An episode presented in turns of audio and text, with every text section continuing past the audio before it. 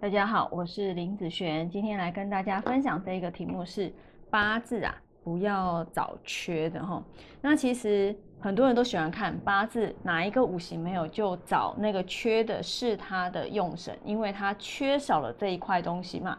那缺的，如果你看综合的时候，那当然就是找这个没有的东西啊，因为你要五行都均衡嘛。是不是？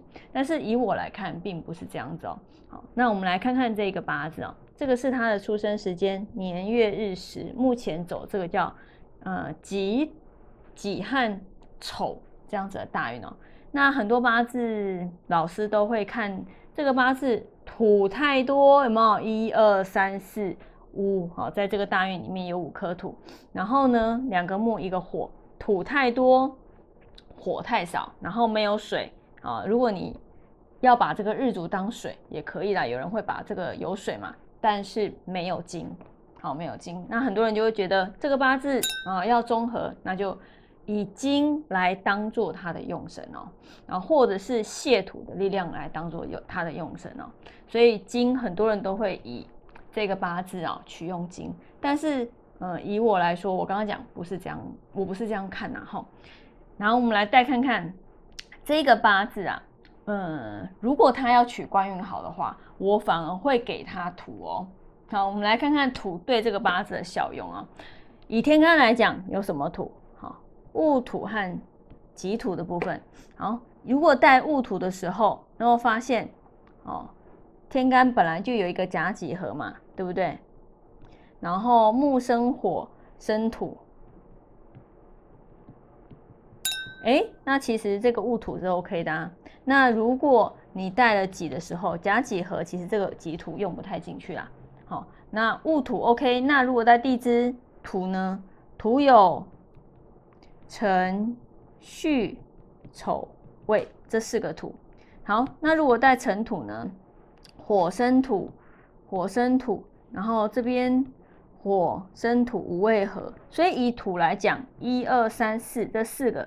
哎，这三个效用还不错，这两个戊土一个效用还不错，所以以土的部分来说，其实会感觉效用蛮好的啊。好，然后我们来看看带金是不是不错呢？带金的话，天干是庚金和辛金，带金的话，好有一个甲己合嘛，然后木生火，好会克金，所以这个庚金没有什么用。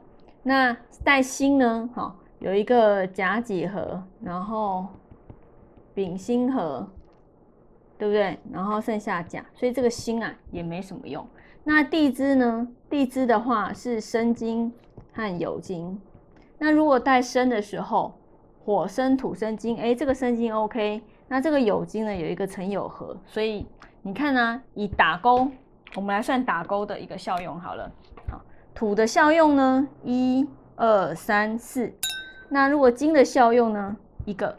这两个五行的状况，基本上我会以它的土当做它的用神，而不是当它八字缺的那个金哦，来当做它的用神哦。或许有时候你一直觉得这个是你的用神，可是你一直用、一直用、一直用，但是你没有感觉，哎，你有变好。好，你没有感觉？你觉得用这个五行用起来好像没什么感觉，有可能，有可能是像这样子的状况。